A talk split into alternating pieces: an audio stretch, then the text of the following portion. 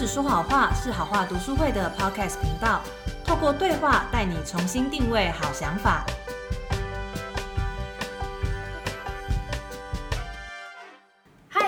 好，欢迎收听好话读书会的第一个 podcast 节目，我是 Phoebe。我是若兰，我们今天因为是第一个首播节目嘛，所以我们特别邀请到一个职业很特别的人，他叫做 Henry。Hi，Henry。Hi，，大家好，我是 Henry。那 Henry 的职业呢是 freelancer。freelancer 是什么？呃，freelancer 其实有三个点啦，第一个就是他工作时间很自由，在他没有固定的老板；第三个他一定要有个特殊技能。那 Henry，你的特殊技能是什么？我的特殊技能就是我是一位设计师，平面设计师。你的设计种类大概是哪些啊？哦、因为我是平面设计嘛，所以基本上只要是你看得到它是平面的，举凡来说，可能名片啊、海报、背板、哦、书籍或者是衣服等等的这种平面印刷类的，或是在网络上的可能网页，那这都算是在我的范畴当中。哎，所以你大学是学平面设计吗？哦，当然不是啊，哎，这就有趣了。所以你大学是念什么样的科系？我大学其实是念日文系。哎，这差很多哎。差很多。你知道，像我是外文系毕业的，所以我们念语言语言科系的人，在大学都会觉得自己未来真的没有专业。但是你是怎么样可以在念日文系的时候可以找到你的设计专业？哦，其实当时在念日文系念到大二的时候，因为当时是分发上的嘛，就觉得可能或许应该会有兴趣，那就上了之后呢，念到大二就跟你刚刚讲的，念外文系就会觉得，哎、可能自己没有出路。那我在大二的时候，我是非常的清楚的认知到，嗯，我未来一定不会再往日文相关的产业或是领域走下去，所以我大二的时候就放弃读日文了，这样子。啊，那你这样被当掉吗？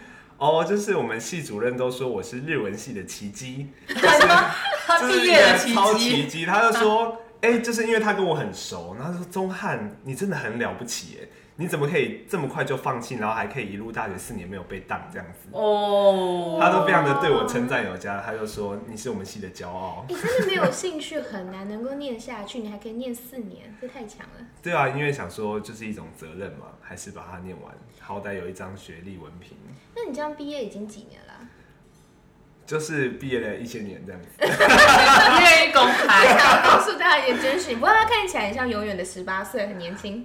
啊、谢谢。所以你是在大二决定不会走日文这条路之后，怎么开发出那个设计能力的？我在小的时候就还蛮喜欢美术领域的东西，因为其实我很小的时候就开始在画画了，但是我爸妈没有特别让我去受到一些制式的或者是一些正规的教，就是嗯美术方面的教育，比较是让我自由发挥。嗯，然后就在这样的一个环境当中长大，所以我的国小、国中、高中我都是学艺鼓掌。哦对对对所以到了大学之后要，呃，因为也参加了很多可能系学会啊，或是办了很多活动，那他们都知道我可能有这方面的能力，就会请我做。那做一做之后，哎，没想到就开始有了接案的机会。那不知不觉，过去的兴趣它就成为了现在的职业。那你第一个接案的经验是怎么开始的啊、哦，来自于刚刚讲那位教授啊，因为当时哦，教授他办了一个全国性的这个日本学国际研讨会哦。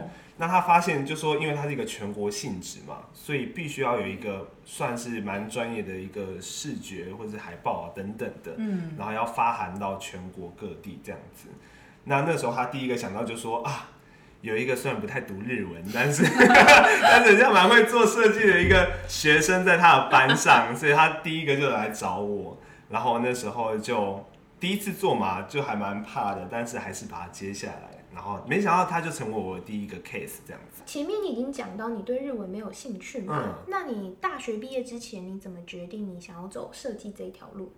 哦，我觉得在大学要寻找未来的方向，它是一件非常困难的事情。嗯，没错。那特别是因为我大二就完全的放弃日文嘛，我等于说它是一个断路。那后来要怎么样走下去，其实真的很非常困难的。那我大学四年发现我养成了设计的这个专长，但是其实当时也还没有太多的管道，所以也不觉得它可能是未来的路这样子。哎、真的，因为很多人如果发现我念的科系是我没有兴趣的，会很慌，嗯，而且就很难再想其他的方法了。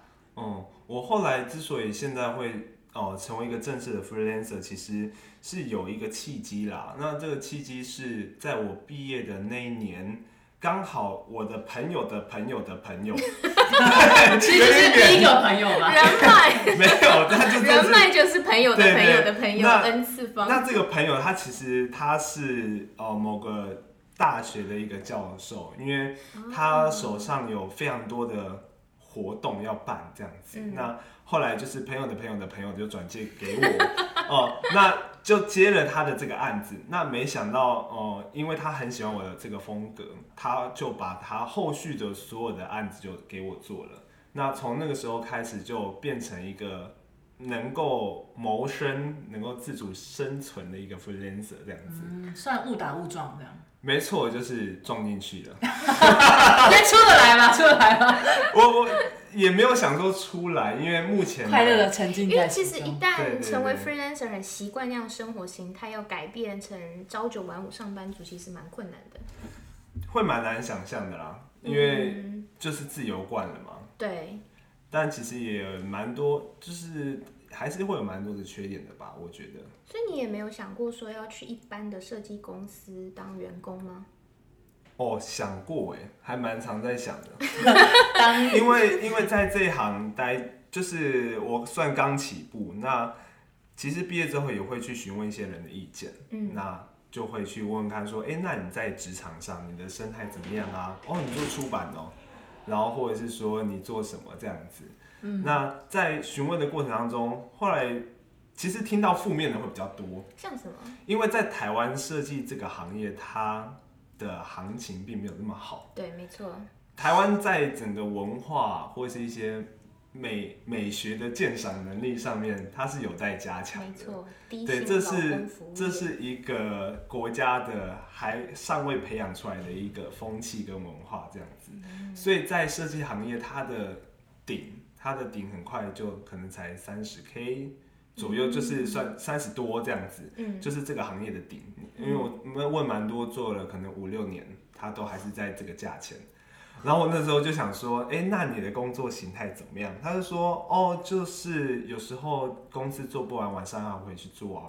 然后有时候因为责任制嘛，所以就会做到可能熬夜啊。但没有加班费，哦，因为责任制，嗯，这真的就是你做不完是你的你的失责，你的能力不足，它不会是就是你应该要多多工资要多给你加班费这样子。我想问一个比较私密的问题，哦那你现在接案的行情跟一般设计公司的薪水比起来，有差别是？嗯，这个的话，行情，我觉得我我自己是一个还蛮重人情的人，哦。所以如果是我的朋友，嗯。那你会会先看这个朋友他是自己的公司，然后他的公司他可能赚的钱或多或少，就是你大概会知道。嗯，然后如果他是可能经济上真的比较困难，但是他又是跟我欸还不错，那这个行情就会可能就会对他有一些傻逼死这样哎、子。这样读书会其实是没有钱的。如果我们请你设计的话，可以完全免费吗？啊，就要我们很看穷我的交情到哪里，哎、我们可以让你上这访谈节目，交情应该是不错吧？还还行吧，我觉得。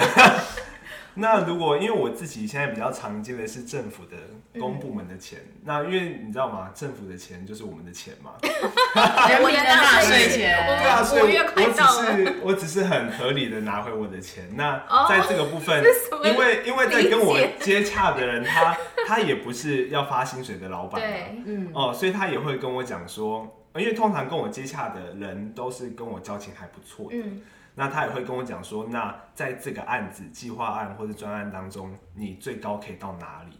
然后他就叫我自己衡量一下，这样子。哦，无上限的。呃有有上限，政府的计划都是有上限的，这样子。所以说我五月份缴的纳税钱就会是你的。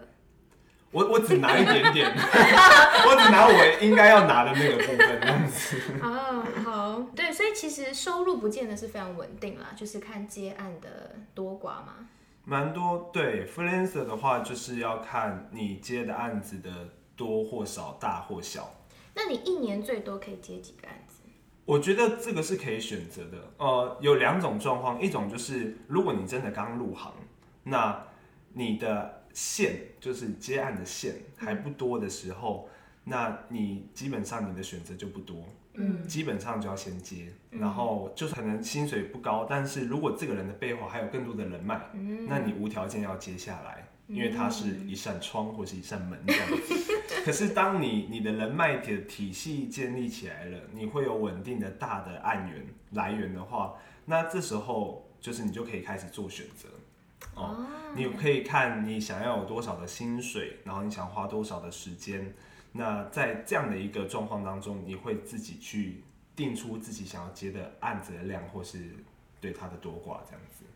这样算稳定吗？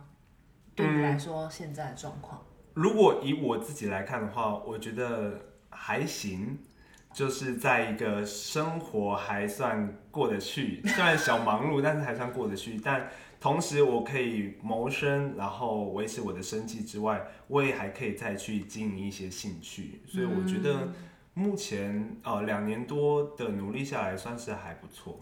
嗯，啊，你自曝你的年纪了。他毕业业两年，年多吗对对对，前面刻意不讲，然后到最后还是不小心露出马脚。差差不多是这样的年纪。所以，那你有认识其他跟你也是大概二十四、二十五岁的这种 freelancer 设计师吗？嗯，我认识的年纪可能都比较是我前辈，嗯那蛮多差不多做到三年、四年最多吧，就撑不下去了，哦，就会就会再去找一间公司。所以你目前的寿命也可能只有到我觉得我可能会再长一点，因为这要看你接的案子的品质好不好，嗯，对他是不是可以让你长期去接他的案子的。哎、那你这样接案过程当中，两年来有没有遇到一些有趣的事情？哦，有趣的事情哦，有一些让我可能刚入行的时候，有一些东西还不太懂，嗯，然后就是有发生过几个让我还蛮吃惊，或者是就是觉得哇哦，原来这个世界是这样的。你说的非常委婉。欢迎踏入社对会。对对。哦、因为我刚开始接公部门的案子，我是接行政院侨委会的。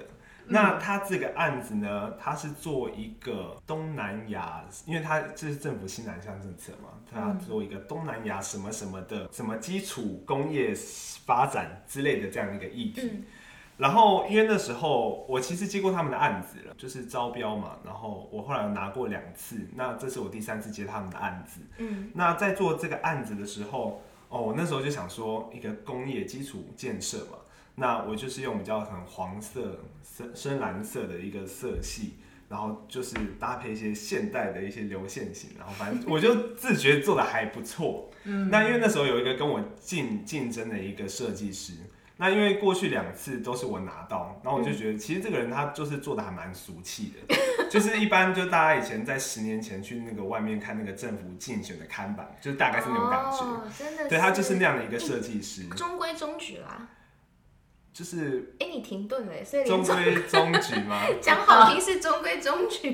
可能他需要去接受一些美学素养。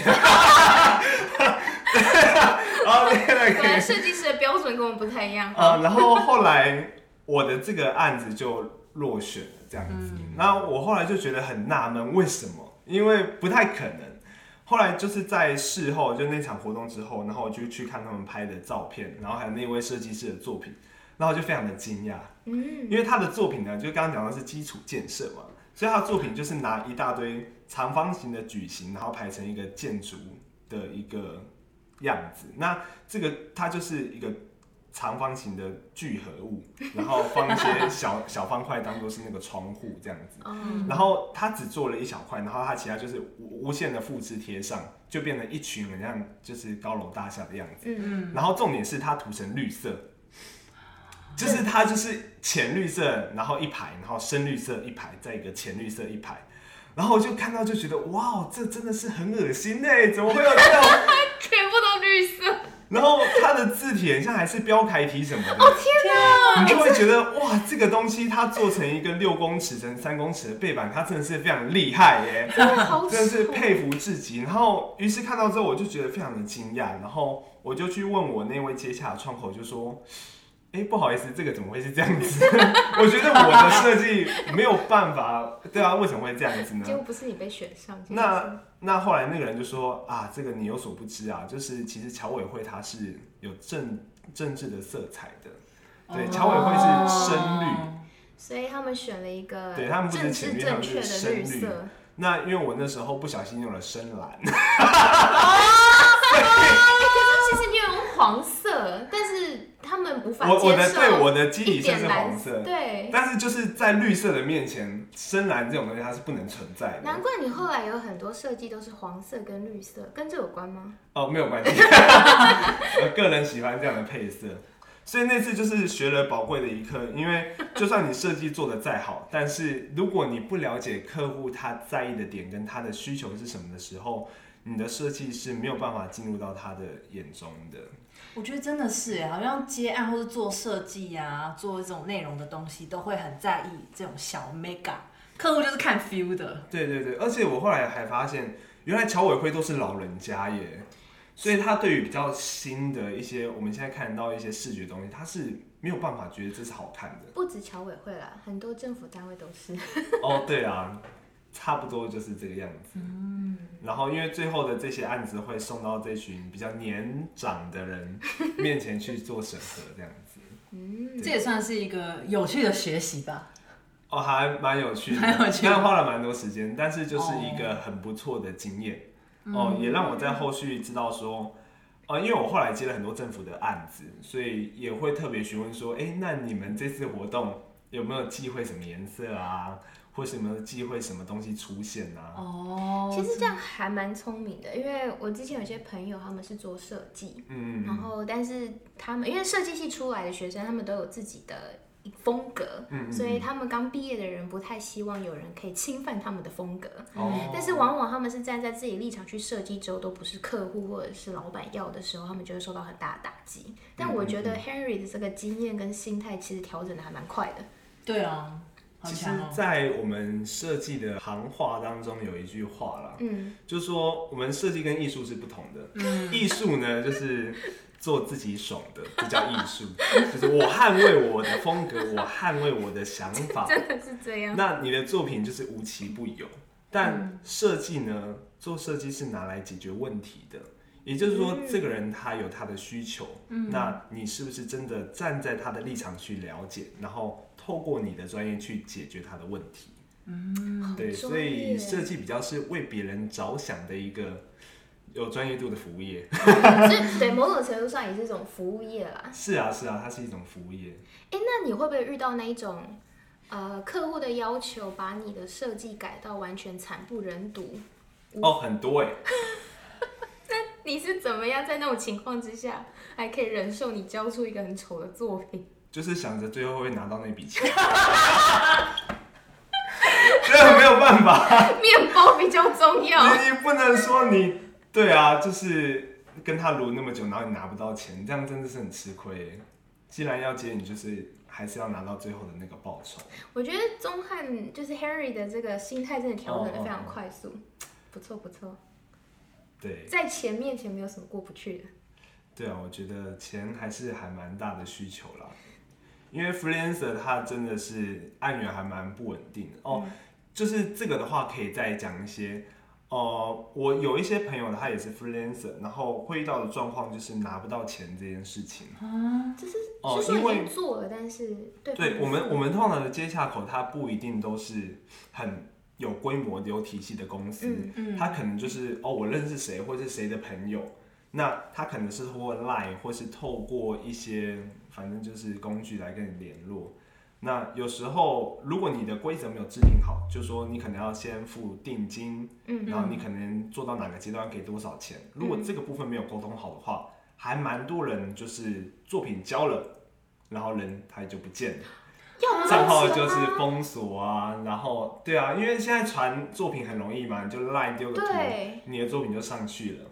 哇，对，然后有人就因此就反正就就断绝联系，然后你就拿不到钱。哎、这真的要懂，如果要当 freelancer，真的要懂得怎么样在这奸诈社会保护好自己，哎，好歹要签个合约啊，等等的，合约又有点太正式啦，嗯，呃，但是通常会讲好像我现在接了两年，然后如果真的是你你不太了解对方，嗯。然后这个案子他又金额又有一笔钱的话，嗯。呃，通常会我们会做一些可能像是你刚开始你就要付定金三十趴，然后你完成到一半给对方看初稿的时候，对方确认了，那再给三十趴，嗯，然后最后成品给他再拿尾款这样子。我觉得这样蛮合理的。我们公司之前也有发案给插画家合作插画家，然后就是签合约这样，嗯嗯嗯。嗯，然后规定时程啊、修改次数等等。那一部分是就是保障 freelancer，然后其实还有一个蛮现实的问题，就是有时候 freelancer 他就是没有案子的时候，他的户头是零，所以在接案子之前你要先给他钱，是因为你要让他可以先活下去。对，还有这个，其实还有这个原因，就是我有听说我的朋友他就是真的没有钱了，所以就拜托那个客户一定要先给他一笔就是定金这样子。哇塞，哇哎、这样其实真的要有勇气可以当 freelancer。欢迎大家来尝试。要有强心脏，如果是我的话，其实我大学的时候也是有曾经向往 freelancer 这个行业啦，可以但是考虑到现实，真的是我怕养不活我自己，我就要回家吃自己了。不会啦，还是蛮欢迎大家去来感受跟享受一下你生活的自由跟浪漫的。好啊，哎、那想好奇耶，就是嗯你有这么多经历嘛？那你遇过最机车的客户会是有没有这样的案例？大概有一百个欸，你就接一百个就是一百个 基基本上每个客户只要会改你的稿，就是很机车，就对哦想一了。下，我最近有一个，哦然后我觉得他还蛮有趣的。他来自也是我朋友嗯哦、他转介，因为他的公司接了很多的案子，然后他是接网页设计的。嗯那其实我刚接触这块领域还没有太久，但他就把这个案子转让给我，然后我也因为我还不会写程式，嗯。他的他的工作项目就是他是一个传统的一个做了四十年的一个电子产业，嗯。然后他要去促销他的产品，那他有一个旧的官网，那那个官网可能就比较复古一点这样子，对，然后他就希望它变得比较 现代。现代一点，对对对，就是复古到现代的一个过程。那哦、所以他需要完全的去翻新这个网站。那我就必须要再找两个工程师跟我一起来做这样子，所以我们就组成一个三个人的小组，我就负责做设计，然后有一个人写程前端的城市，有一个人写后端的城市。那在这个案子的沟通过程其实还蛮有趣的哦。我们第一次用了一个 LINE 的群通，然后对方就有三个主管来跟我们 来跟我对口这样子，然后那时候就讨论了一个方向哦，然后就开始制作。那做到后来呢，因为我们后来都是用 Gmail 在沟通，嗯我觉得 Gmail 其实有点不方便，嗯，怎么说？我不知道，我觉得它的图片或是什么不直觉，就哦比起 Line 来看的，然后。嗯后来就发现，哎、怎么就是在这个过程当中，其实交涉了大概两个月吧。嗯然后后来才惊觉发现，因为他们一直要我们改，嗯，然后才惊觉发现，哦，原来要我们改的这个对口都不一样。可能今天 A 说，哦，你这个地方可以再怎么样调整，哦然后没想到下一封，哎、b 说这个地方应该要怎么样。所以等于有三个人给你，类似就之类的这种状况，然后我那时候就想说，哦，他们应该是公司内部讨论好来跟我们做对口这样子，嗯，然后后来在一次的群通，就是群主通话之后，就发现哇，他们真的是想法都不一样哎。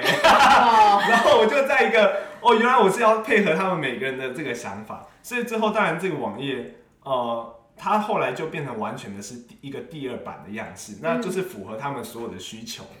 那你知道，就碰到这种所谓的四不像，就是 就是会还蛮壮烈的啦。嗯那我就觉得说，可是还是比呃，重点是它还是比之前的网站好看。哦，一定的啊。对，这是我的你专业嘛，能对对对。那后来最机车的事情就是，对，刚刚问我最机车嘛，那后来就发生一件事情，就是说经过了又经过了一段时间之后，然后我就把就是这个修整成应该能够符合大家的需求的一个网页的稿又传给他们，然后对方又出现一个新的对口，然后他就发了一封 mail 给我说。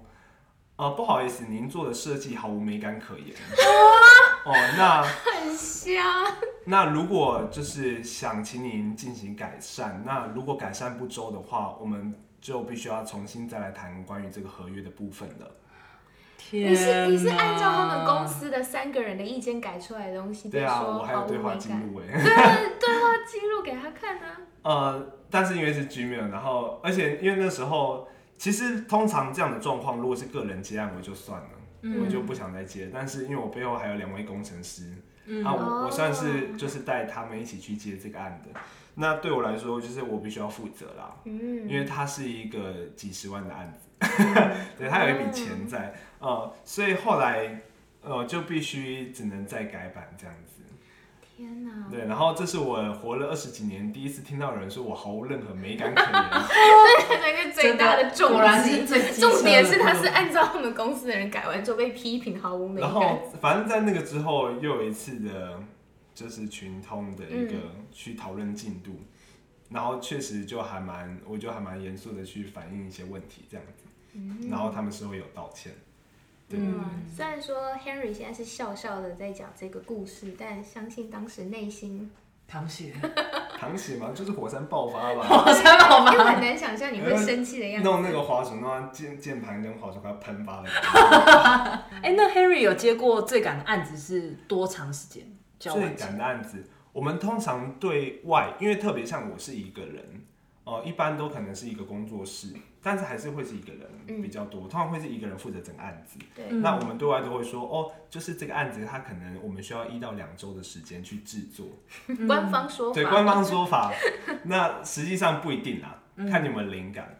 那我接过最赶的一个案子，它是来自于，也是我们，就是我现在主要的那个教授，就是刚刚讲的那位给常给我案子的一位教授，他的那个单位的，因为他要做一个教育部的，然后也是治安相关的活动。那那个活动它原本是给高中生举办，嗯，所以他们就让高中生自己做了海报，做了一些视觉，然后后来就是接到一通急电，然后就说及早就是 Henry 就是请速回这样子，然后我想说怎么了，然后我就是好像礼拜四中午吧，然后我就接到电话，然后他就说。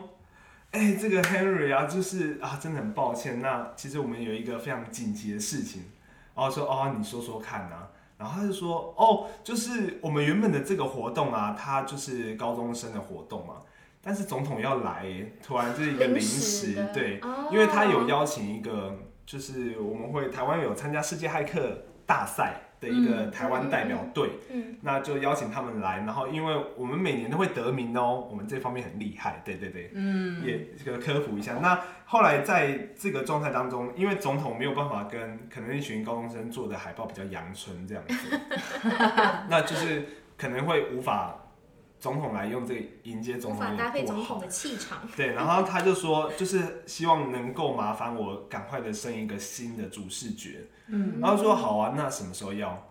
然后对方就说，呃，就是我明天中午要带这份资料去总公司，跟跟那个什么秘书接洽。天哪！然后说你要我死吗？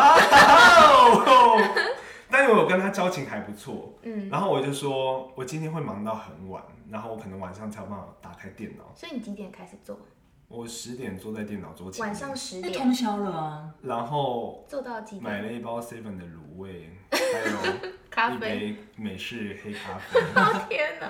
对对对，迎接隔天的，然后打开电脑的那一刹那，我就觉得，嗯，就是不知道会做到什么时候这样子。嗯，后来我交稿了，隔天早上九点，哇！对我就是从十点，然后一路就做到隔天早上九点，然后我做了一张主视觉，还帮他们做了一张海报，然后就让他们送到总统府。所以前面所有官方说法要一到两周的时间，也不是好，那这个就是一个秘辛，那就是仅此哦。因为 freelancer 的话，就是呃还蛮吃个人的能力，特别是设计师。嗯，对，如果设计师要赚钱的话，就是除了说要哦，我觉得要看你做的案子的速度有多快嗯，哦。如果今天案子的金额固定，那代表你做的越快的话，你的时薪就越高嗯，对哦。所以我们对外当然都会有一个说法。嗯，但是其实如果设计师的实力是好的话，那他可能一两天就做出来了啊。他是在变相称赞自己。哎没有哦，设计师。所以有时候这个时薪就会还蛮高的。哇哦，就可能时薪就会有的三四千都有可能。哦但很棒的经验，因为至少你的设计是总统可以看得到的，而且还会拍照、对啊，我的留念。我的作品有跟总统就是合照，对啊，哎、这这是蛮蛮不错的经验。它放在作品集就还蛮亮眼的，对因为就是小英嘛。对，没错没错。嗯加分加分的。对啊，对啊，对，到现在为止，Henry 也当了两年的 freelancer 嘛。啊对。那也蛮好奇说，对于现在很多年轻人想要当 freelancer，你有没有什么建议？想清楚再入行。那，拜托这个 Google 多多查一下。呃，大家可以 key 关键字 freelancer 的生活形态，或是 freelancer 的什么什么。哎、你在当 freelancer 之前有先 Google 过吗？没有 哎、呃就是过来人重谈，可能就是发生一些问题的时候才会去 Google 吧，这样子。哦，那如果真的说要给建议的话，哦、我还是蛮希望，不管是走设计领域或是哪些领域，还是蛮建议就是先去一般的公司先做正职看看。哦、因为比较有体系的公司，他在执行一些案子，它可能会比较有一个 SOP，嗯然后你也可以去找到一些哦，原来要这样子的模式，然后原来要这样子的沟通方法。所以在学习了一些基本的跟客户沟通，或是说在管理自己的执行的这个案子的能力上面，其实会有蛮多的帮助。那是还蛮建议说，如果呃真的想要走的话，还是希望他有工作经验，这是第一个。嗯，嗯然后第二个就是，如果可能偏设计行业的话，那就是一定要有线上的一些作品集。从今天 Henry 的分享当中，无论是面对有机车一点个性的客户，嗯还是累积到有趣的接案经验，嗯都可以发现 Henry 你的为人处事方面真的做的不错。哦，感谢。对，其实为人处事真的很重要，因为我们做设计哦，还是要接触到人的。嗯所以如果这块做得好的话呢，那基本上就赢了一半，因为你就可以博得对方的信任，然后抓住对方的眼球，然后他就愿意好好的把这个案子交给你。嗯嗯，那最后呢，有一个很想跟大家分享的，我觉得在 freelancer 它很重要的一个点，因为大家对 freelancer 他的向往可能就说啊，我的生活啊，然后我的工作都可以让我很自由的去安排，然后很自由的去就是排成我想要的样子，但它其实会有蛮多的风险，或者是说蛮多的一些弊端哦，因为常常就是可能要熬夜啊，或是要赶工作的死线，或是有时候。因为我们的做设计，它就是你需要上网去查东西嘛。对，哎，不小心虾皮点开，是某某点开，上 或是班族也会有这个。啊那个 FB 那个讯息跳了一下，处处是陷阱。对，然后因为后面又没有做主管嘛，你就是一个人，哦然后听着咖啡，厅的音乐，然后就是某些网页就一直滑下去了。所以对于 freelance 来说，我觉得非常非常重要的一个点就是自制力很重要。嗯嗯哦，我们有时候不能像是朝九晚五说，哎，我这个时段要做什么，那个时段要做什么，因为我们的案子是自由的，嗯。然后我们其实是会会随着案子来去安排我们的时间，所以我们很难说要像是外面的什么番茄法，就是我们要做就是那个时间当中就要把它做好，所以在做事情的专注度还有自我去。治理自己的能力，嗯去控制自己专注做好那件事情能力就很重要。嗯所以我觉得自制力跟责任感，它是 freelancer 一定要具备的一个人格素养跟特质。对，这是我觉得很重要的一个点。我觉得是很棒的建议跟总结。嗯嗯嗯，对，那今天的访谈节目就到此为止了。我们真的很开心，也很感谢可以邀请到第一个来宾 Henry，耶、也很谢谢你们邀请我。如果大家对我们的 podcast 有任何的想法，也欢迎到 IG 搜寻好话读书会来私讯我们哦。如果有案子要找我的话，也欢迎来私讯我哦。哎，偷偷夜配哦，哎，一定要的，一定要的。好吧，那我们就下集再见喽，拜拜，拜拜拜。